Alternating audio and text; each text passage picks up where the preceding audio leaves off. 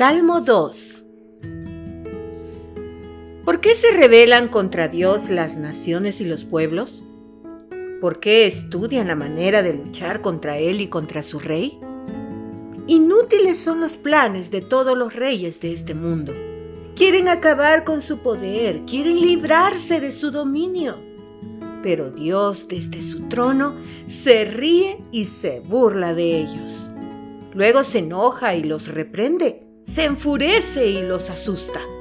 Los amenaza diciendo, ya elegí al rey que gobernará desde el monte Sión, que es mi montaña santa.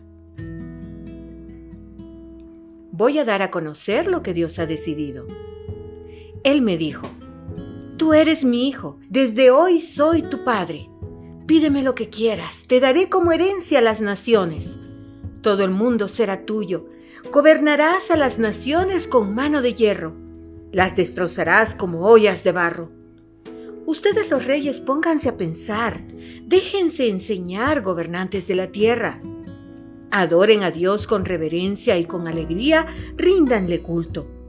Adoren a Dios para que no se enoje, pues fácilmente se enfurece y podría quitarles la vida. Dios bendice a todos los que en Él confían.